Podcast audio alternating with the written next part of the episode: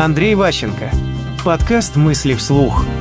Соучастники. Вы должны помнить, что внимание людей удерживается примерно 5 минут первые, когда они еще интересуются тем, что вы говорите. Если в первые 5 минут вы поймали волну, если они почувствовали из вашего рассказа, что да, вы говорите дело, они продолжают смотреть вас и слушать. Если через 5 минут как бы вы потеряли их, люди ждут, когда вы отбудете номер. У вас, допустим, час, и они просто час ждут, когда вы заткнетесь.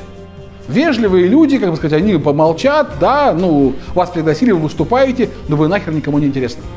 Вы думали, что вы все рассказали, все все показали, а потом, а вот у вас есть такая штука, да, на там первом самом слайде, ой, покажите еще раз.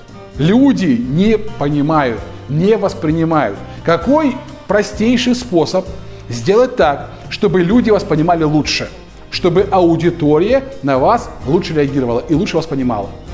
Самая простейшая вещь для работы – кому-то обратиться адресно и сделать его ключевым соучастником презентации. Спрашивать его, подтверждать или нет, что-то еще. Постоянно с ним вести диалог. Тогда вы как будто бы свой, через него вы всех захватили.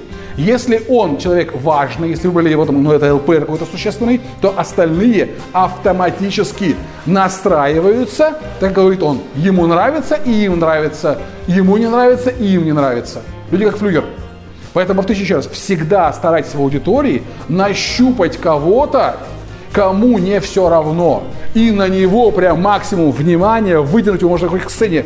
Идеально вообще, если бы вы просто замолчали, он вышел и за вас эту презу рассказал.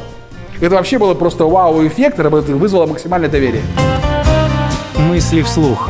По материалам курса Андрея Ващенко «Деловые коммуникации 2.0».